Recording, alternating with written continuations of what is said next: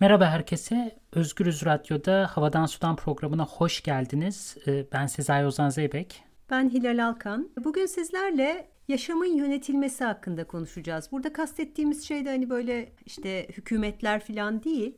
Gerçekten canlı olan her şeyin birbirleriyle etkileşimi içerisinde nasıl düşünüldüğü, nasıl tasarlandığı, bunlar üzerinde nasıl çeşitli faaliyetlerde bulunduğu hakkında konuşacağız. İki, birbirine zıt yaklaşımdan bahsedeceğiz. Bunlardan bir tanesi yaşamı yok etmek, sadece faydalı olanların yaşamasına odaklanmak şeklinde anlatabileceğimiz. Burada faydalı olandan da insanı anlıyoruz tabii. Antibiyotik yaklaşım. Bir de günümüzde gittikçe ağırlık kazanmaya başlayan probiyotik yaklaşım. Burada da yaşamın yaşamla desteklenmesi, böyle simbiyosizlerin beslenmesi gibi bir şeyler var. Ee, biraz bunlar üzerine konuşacağız. Önce antibiyotiğin kelime anlamından biraz bahsedelim. Ee, Bio, biyoloji kelimesinde geçen yaşam demek. Antibiyotik aslında yaşamı yok eden, yaşamın karşısında duran anlamına geliyor. Yani biz antibiyotik at, e, aldığımızda vücudumuzda e, vücudumuza vücudumuzdaki bakterileri yok etmeye çalışıyoruz. Yaşamı yok etmeye çalışıyoruz. Antibiyotik yaşam yönetim şekli ise mesela monokültür yaparken tarımda karşımıza çıkıyor bir mısır ekilecek. Mısır yetiştirebilmek için geri kalan her tür varlığı e, o yaşam alanındaki yok etmek anlamına geliyor. Bu antibiyotik bir tarım yöntemi diye geçiyor. Bizim gündelik hayatlarımıza da sirayet eden bir sürü yönü var bunun. İşte temizlikte kafayı bozmuş olmamız, bu dezenfektan çılgınlıklarımız. Ama sadece bunlar değil yani işte iç soluduğumuz havayı kontrol etmeye çalışıyoruz, temizlemeye çalışıyoruz. Bedenlerimizi çok yoğun bir temizlik faaliyetine devamlı tabi tutuyoruz dünyayı bize zarar verebileceğini düşündüğümüz, tehdit olarak gördüğümüz her türlü yaşam faaliyetinden arındırmaya, sterilize etmeye gayret ediyoruz. Ve son zamanlarda yeni bir yaklaşım e, ağırlık kazanmaya başladı giderek. Bu da olabildiğince çok farklı varlığı denkleme katmak, her şeyi tertemiz yapmamak, arada sırada kire, e, pasa, bakteriye izin vermek, hatta onlarla kooperasyona girerek, işbirliğine girerek başka türlü yaşama şekillerini çoğaltmaya çalışmak. İşte buna da probiyotik diyoruz. İşte yine bunun hani böyle çok gündelik hayatlarımıza sirayet eden versiyonlarından biraz bahsedebiliriz belki. Yani çok bir geçtiğimiz belki son 10 senedir bir fermentasyon çılgınlığı yaşanıyor orta sınıflar arasında. Hepimiz turşu kurmaya başladık. İşte ekşi mayalı ekmekler yapıyoruz. Ama onun biraz da galiba bu karantinayla da ilgisi var değil mi? İnsanlar sıkıldığı için e, değil bu. Bu bu son bir senenin hikayesi tabii karantinayla ama fermentasyonla bu kadar haşır neşir olmaya başlamamız birazcık daha eski ama çok da eski değil. Ha tabii turşu çok yüzyıllardır, bin yıllardır kuruluyor ama hani turşunun kurulmasındaki maksat işte kışın bulunmayan şeyleri yazdan turşulayıp saklamaktı. En azından biz hayat bilgisi kitaplarında böyle görmüştük. Şimdi turşuyu niye kuruyoruz? türlü çeşit bakteriyi bedenimize alabilmek için işte turşunun içerisinde bir yaşam oluşuyor. Onlar bize çok faydalı. Bağırsaklarımız şöyle güzel, böyle güzel olacak. Bu bizi her şeyden koruyacak. Yani bağışıklık sistemimiz güçlenecek, depresyondan korunacağız e, mantar hastalıklarından korunacağız. Her şey, her şeyimiz yoluna giriyor. Anneannelerin, babaannelerin yöntemleri yeni bir şekilde aslında yeniden hayatımıza giriyor. Evet, yani bir yandan gerçekten eski bir şey ama onun çevresinde örülen dil çok yeni. Gerçekten de çok kendine böyle özgü, eğlenceli bir taraftan. Bir taraftan böyle hepimizi fascine eden, heyecanlandıran çünkü hani ya orada bir yaşam var ve o yaşamı bedenime almaya çalışıyorum falan. Böyle yeni bir dil, yeni bir yaklaşım. Bu gıda ile ilgili bir sürü başka yerde ortaya çıkıyor. Sadece fermentasyon da değil daha doğrusu sadece turşu hikayesinde değil mesela işte pastörize olmayan sütlerden e, peynir yapma yaygınlaşıyor. Bu hem sadece Türkiye'de değil dünya çapında olan bir şey. Zaten vardı bu başka bir formatta yeni bir dile kavuşuyor senin söylediğin gibi. Bunun da karşısında işlenmiş gıdalar var. Uzak durulan antibiyotik olarak görülen işlenmiş gıdalardan da kasıt aslında içinde hiçbir yaşamın barınamayacağı şekilde koruyucularla onu bir türlü kaplamak, raf ömrünü olabildiğince çok uzatmak ve antibiyotik bir gıda haline getirmek. Yani zaten hani bu endüstriyel gıdaların ne kadar arıza olabileceğine dikkat çekmeye çalıştığımız durumlarda da hani bununla ilgili kitaplar, videolar vesaire hep bu onların plastikliği üzerinde duruluyor. İşte McDonald's cipsini kaç ay bozulmadan saklayabilirsin. Aynı şekilde durur.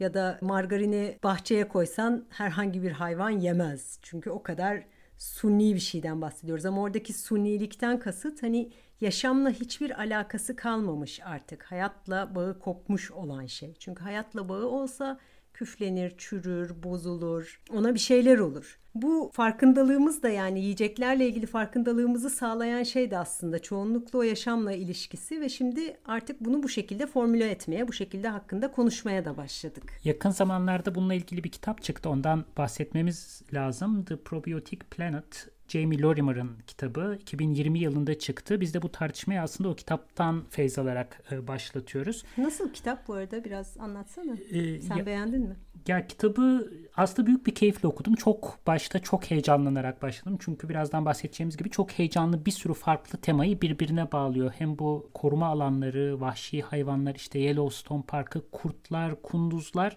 bir yandan da bağırsaklarımızdaki varlıklar, varlıklar bütün bu farklı ölçekleri birbirine bağlıyor. Ama kitapla ilgili kendi şahsi fikrim sona doğru biraz sıkıldım çünkü çok kendini tekrar ediyor. Aynı örnekleri veriyor ve bir süre sonra tek yani argümanını tekrar etmeye başlıyor. Bu bence bir kitap için sıkıntı. Makalelerini birleştirmiş gibi bir havası var ama yani bu benim fikrim diyelim. Kitap gene de ilginç bir konuyu açıyor. Epeyce enteresan örnekler anlatmıştın kitaptan. Evet belki önce şundan bahsetmek lazım örneklere geçmeden önce. Yani bu yeni ortaya çıkan meselenin e, sınıfsal bir tarafı olduğunu söylüyor. En baştan belki öyle girmek lazım.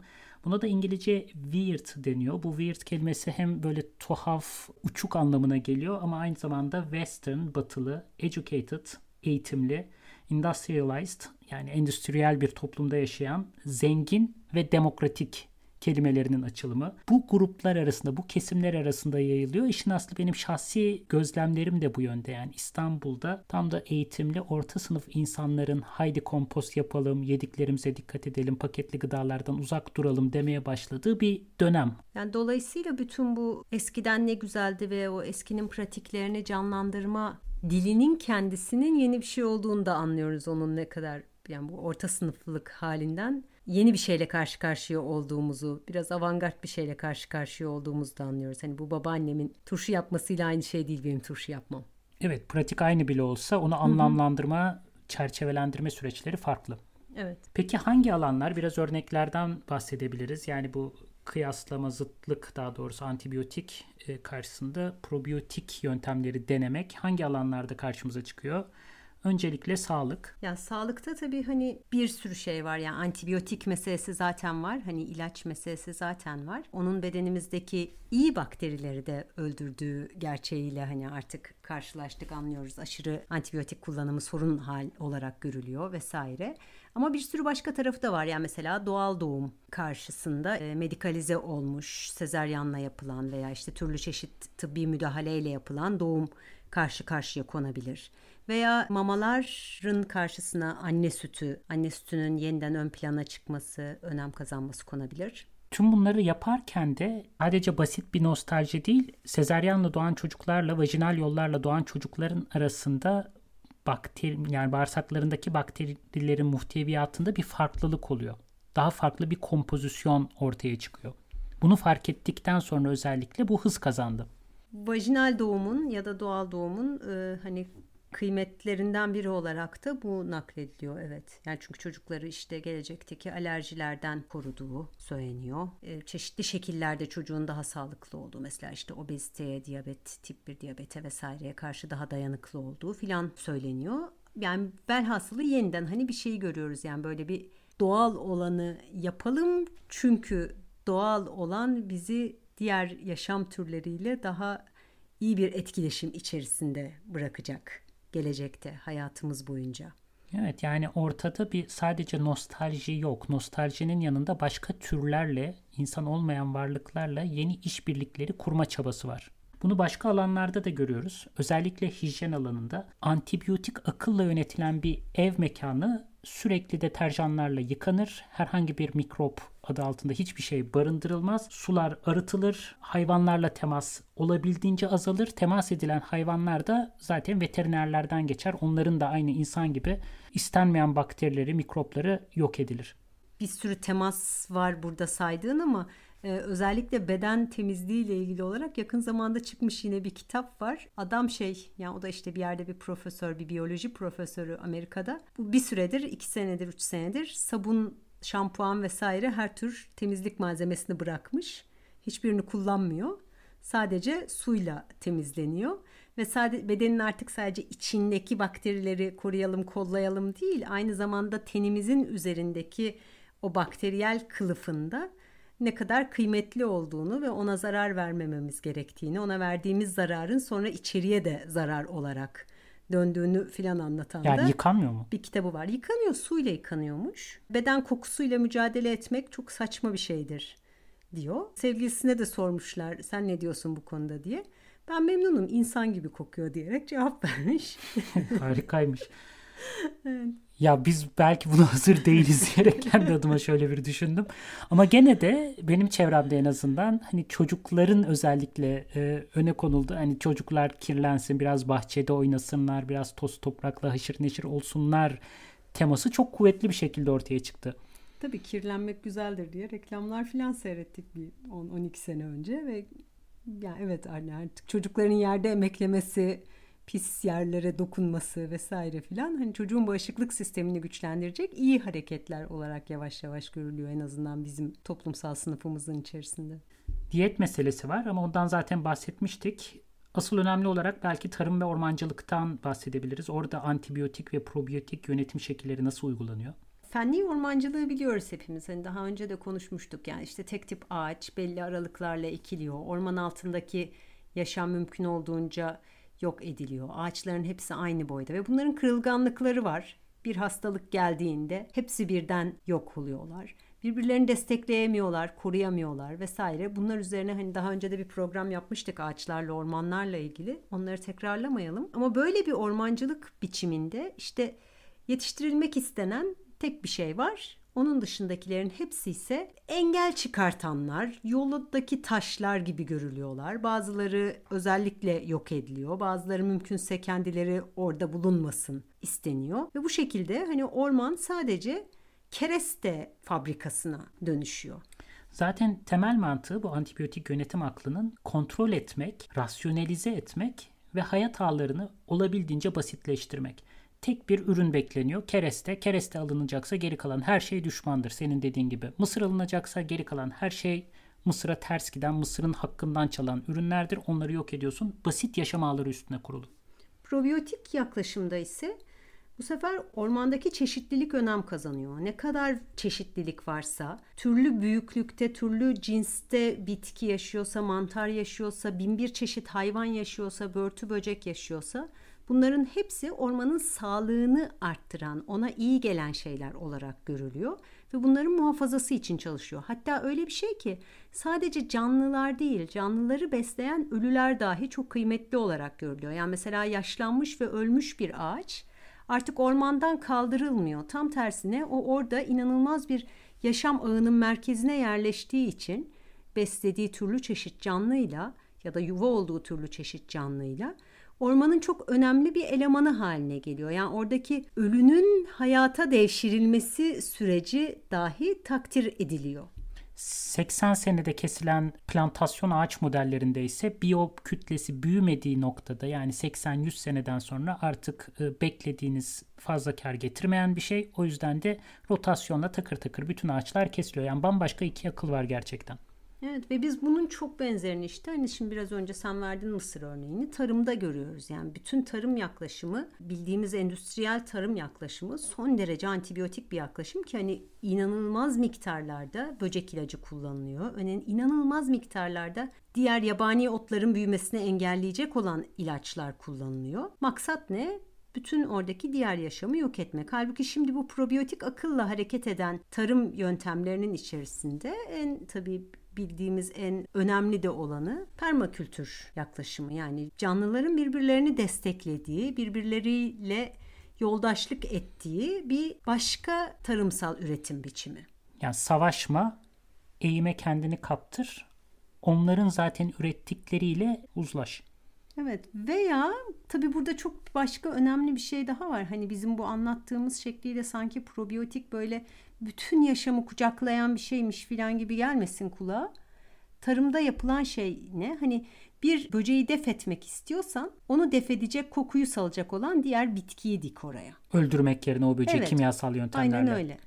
Birazdan ama bu probiyotik aklın da sınırlarının ne olduğunu konuşmamız lazım. Yani bu kadar güzelleme evet. yapıyormuşuz gibi değil. Nerede tıkanıyor aslında eski mantıktan ne kadar farklı? Tüm yaşam gerçekten kucaklanıyor mu? Bu meseleleri ele alalım. Fakat bunu bir müzik arasından sonra yapalım. Ne dinliyoruz? Hindi Zehra'dan İmiksim. Hey! Orada kimse var mı? Sesimi duyuyor musunuz? Özgürüz Radyo. Özgürlüğün sesi. Biz buradayız.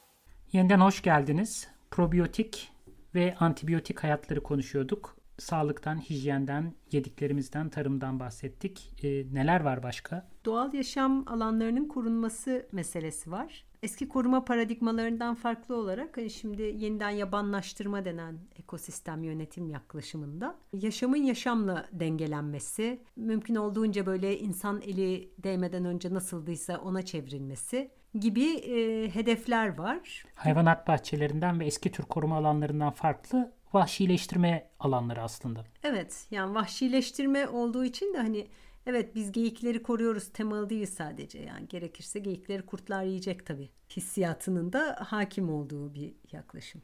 Dünyanın pek çok yerinde var. Şu an Avrupa'da da böyle alanlar açılıyor. Bu bazen özel girişimler tarafından yapılıyor. Yani büyük toprakları satın alıp zengin insanlar buraları yeniden yabanlaştırmaya çalışıyorlar.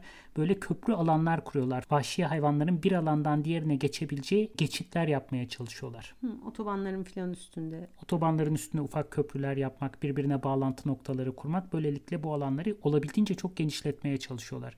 Bu da yeni bir yöntem aslında. Hayvanat bahçesinin taban tabana zıttı diyebiliriz hatta. Yine bir başka yöntemde hani başka doğal kuvvetlerin nasıl kontrol edileceğiyle ilgili olarak gelişiyor değil mi? Mesela işte sellerin ya da yangınların özellikle yangınların ya da haşereyle mücadele alanında yine probiyotik yaklaşımlar var. Evet yani başka varlıkları hizmete almak tekrar diyebiliriz ve daha geniş ilişki ağlarını fark etmeye çalışmak. Orman yangınlarında bu bilhassa kullanılan bir yönteme dönüşmeye başladı. Eskiden eski yöntem yangın çıktığı yerde hemen söndürelim ki ormanlar yanmasındı. Ama şimdi fark ediliyor ki yangınlar hemen söndürüldüğü zaman sıklıkları artıyor. Sonraki yangınları söndürmek çok daha zorlaşıyor ve aslında çıkan yangınlar başka varlıklara da e, yaşam alanı açıyor. Daha uzun döngüler var o başka varlıkları da hesaba katarak düşünüldüğü zaman artık kısmi yangınlara izin verilir hale geldi ki yaşam döngüleri orada başlayabilsin. Bunlar tabii bayağı büyük ölçekli şeyler ama yani bu probiyotik yaklaşımın hani evde yediğimiz yemekten girdik. En son olarak bir de gezegen ölçeğindeki varyantlarından bahsederek toparlayalım. En geniş ölçekte gene sadece insan hizmetinde görülen döngüleri, karbon döngülerini, azot döngülerini diğer varlıklarla, toprak altı varlıklarıyla desteklemek, başka türlü döngüler oluşturmaya çalışmak kabaca söylemek gerekirse. Yani vücudumuzun içinden en mikro ölçekten en makro ölçeğe kadar bir zihniyet kayması diyebileceğimiz yeni yaklaşımlar silsilesi. Evet ya mesela işte karbon emisyonlarını azaltmak bir yöntem küresel ısınmayla mücadelede ama bir başka yöntem de karbonu emecek olan canlılara yatırım yapmak. Yani bütün bu ekosistem, ekosistem hizmetleri miydi? Hı hı. Ekosistem hizmetleri filan adı altında işte ormanları, alpleri vesaireyi biraz hizmete, temizlik hizmetine koşmak. Evet hatta öyle yöntemler var ki sağlıkla vücudumuzla ilgili olarak tekrar acaba bağırsak kurtlarını özel bir cinsini e, bağırsaklarımıza geri mi alsak? Çünkü bunlar on binlerce yıl, yüz binlerce yıl insanlarla beraber yaşamışlar. Biz çok yakın zamanlarda bunu temizledik artık bağırsaklarında kurtlu olan insanlar Batı ülkelerinde pek rastlanan bir durum değil. Fakat bazı doktorlar diyor ki astım, alerji, otoimmün yani e, bağışıklık sistemiyle ilgili hastalıklarla acaba bizim bu bağırsak kurtlarından kurtulmamış kurtulmuş olmamız arasında bir bağlantı mı var? Çünkü bunlar işgalci kuvvet değiller. Mesela kolera gibi değiller. Hep bizimle beraberler ve belli bir dengenin içinde var oluyorlar. O yüzden hatta bir doktor vücuduna bu bağırsak kurtlarını alarak kendi üzerinde bir tür deney bile yapmaya başladı. Necator americanus denilen bir türden bahsediyoruz. Bununla ilgili internette aradığınızda çılgın bir dünya çıkacak karşınıza. Yani bağırsak kurtlarını o ülkeden bu ülkeye vücudunda taşıyanlar, zarflarla gönderenler, vücuduna alanlar alternatif bir e, tıp yöntemi çok kabul görmüyor tıp çevrelerinde fakat bunu yapan doktorlar var. Yani bu sadece böyle marjinlerde bir hikaye değil. Yani sülüklere falan aşinaydık ama kurt siparişi benim kurtlanmaya çalışma noktasına sanki biraz varmış gibi hissediyorum. Kendi vücuduna kurt almam mı diyorsun? Ee, ya bilemedim şimdi. bir şüphelendim. Seni çok modern gördüm. Ya evet. Ben Ee, de almam bu arada sanırım. Yani düşünüyorum. Sen hiç hazır, hazır, canım. hazır değilim. Duygusal eşiğimi geçemedim. Modern dedin ya modernlik meselesi önemli ya. Bunlar biraz modern bilimin temellerini sorgulayan, modernitenin temellerini böyle onlara şüpheyle yaklaşan, onları neredeyse alaşağı etmeye çalışan şeyler mi? Ya tartışılır eksenleri var. Yani bir oraya bir bu tarafa bir bu tarafa doğru savruluyor. Yani şöyle bir şey söylenebilir. Bunun bir ucunda bu uygulamaların bir ucunda son derece teknolojik e, yatırımlar var. Uydulardan hayvanları takip etmek var mesela ya da işte çok büyük data setleriyle çalışan insanlar var vesaire. O yüzden böyle bir modernliğe karşı bir hareket değil. Bilakis e, son derece yeni araçları kullanan ve bunu farklı araçlarla farklı amaçlarla kullanan yeni yaklaşımlardan bahsediyoruz. O yüzden ilerleme fikrini geride bırakan falan bir düşünce hattı değil illaki. Keza insan merkezcilikle de benz- ilgili de benzer bir şey söylenebilir. Büyük bir çoğunluğu bu uygulamaların hala insanı merkez alıyor. Yani insanların sağlığı, insanların çevresinin sağlığı, insanlara fayda sağlayacak e, yaşam ağlarını canlandırmak üstüne kurulu bir yaklaşımdan bahsediyoruz.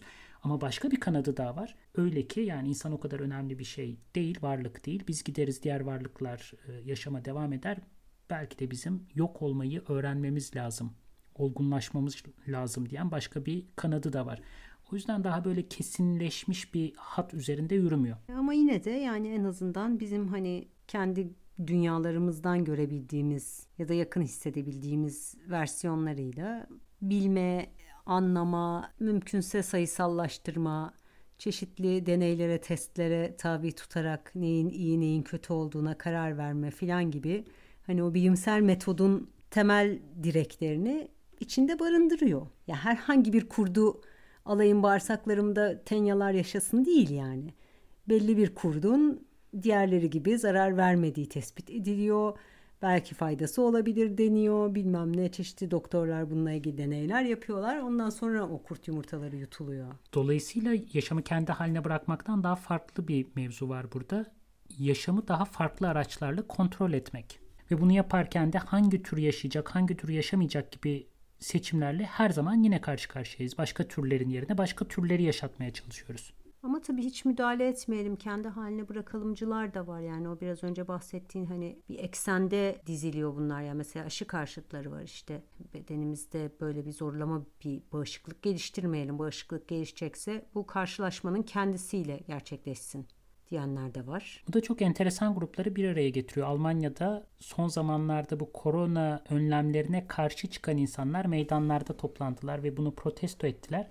İçinde bu doğal yaşamcılar da vardı. Bir takım ekolojik gruplar da vardı. Anarşistler de vardı. Yani devletin yalanları teması altında doğalcılık ve her tür müdahalenin aslında yanlış olduğuna inanan başka bir kesimi de içerebilir. Bu bahsettiğimiz probiyotik yaşamlar burada doğalcılığa gidiyor ama tabii kantarın topuzu. Gerçi o eylemlerde ağırlıklı olarak hani aşırı sağ, neonaziler, ırkçılar vesaire vardı. Irkçıların da bu arada burada çevre dergileri var. Oturuyorlar doğal yaşama dönüş, organik hayatın güzellikleri falan gibi temaları işliyorlar. Zaten Almanya'nın enteresan bu ırkçılık tarihinde bu probiyotik yani yaşamı yöneterek doğallaşmak, öze dönmek, saf toprak, saf kan gibi temaların birleştiği bir hat var. Enteresan bir hat. Irkçılığın da antibiyotik ve probiyotik türleri mi var acaba? Antibiyotik türünde işte gaz odaları filan. Probiyotik türü nasıl oluyor?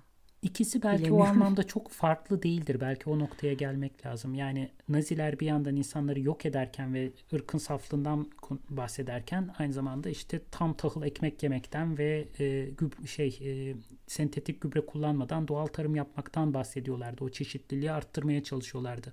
Ve bu ikisi yan yana gelebiliyordu.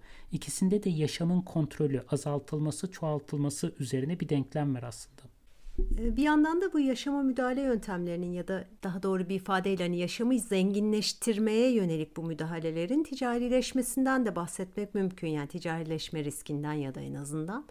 E, Şimdilik bunu hani böyle küçük ölçekte görüyoruz işte probiyotik yoğurtlar, kompost setleri, solucanlar, onların kakaları, evde yapılacak bir kısım şeylerle ilgili tavsiyeler, onların kitapları işte fermentasyonla ilgili kitaplar vesaire. Ama sanki daha büyüyebilecek bir ekonomiden bahsediyoruz. Gerçi bir yandan da bir paylaşım ağı yaratma kapasitesi de var bunun ya. Ona da şahit oluyoruz işte. Ekşi mayalar paylaşılıyor, reçeteler paylaşılıyor, yöntemler öğreniliyor. Bunlar için bir sürü bağlantı kuruluyor. Ama biz bir sürü farklı ölçekten bahsettik özellikle programın ilk yarısında. Büyük doğa koruma projelerinden başlayıp böyle iyice küresel ölçeğe kadar çıkan bir sürü probiyotik müdahale yönteminden bahsettik. Bunları düşününce de ticarileşme kaçınılmazmış gibi duruyor. Hani günümüzün dünyasında kaçınılmazmış gibi duruyor tabii. Ve aynı zamanda çok korkutucu da olabilirmiş gibi görünüyor. Evet yani ilaç sektörü devletlerin şirketleri müdahil olduğu bir alanda çeşitli ilaçları üretmek için çeşitli varlıkların enzimleri kendileri patentlere konu haline gelebilir. Patent savaşlarının unsurları haline gelebilir. Ölçekler büyüdüğü zaman bu işin ticarileşme ihtimali de var. Yani yaşamı yönetmek, görmek, kontrol etmek ama aynı zamanda onu metalaştırmanın da kapılarını açabilecek bir sürece evrilebilir. Bu söylediğin küçük örneklerde aslında bunun emarelerini görüyoruz. Yani paylaşım ekonomileriyle ufak çaplı ticaret bir arada yürüyor. İleride bunun değişmemesi için hiçbir sebep yok. Hakikaten çok acayip yakınlaşmalar bunlar. Ama bir yandan da yani bütün bu probiyotik yaklaşımı harcamaya neden değil tabii. Sadece gerçekten ne kadar geniş bir yelpazeye oturabildiğini görmek ve ne kadar çok alanda aslında bu şekildeki bir yaklaşımın önem kazandığını fark etmek epey ilginç. Evet, daha da devam ederiz belki bu konuya ama şimdi programımızın sonuna geldik. Ee, burada toplayalım. İki hafta sonra yeniden burada görüşmek üzere. Hoşçakalın. Hoşçakalın.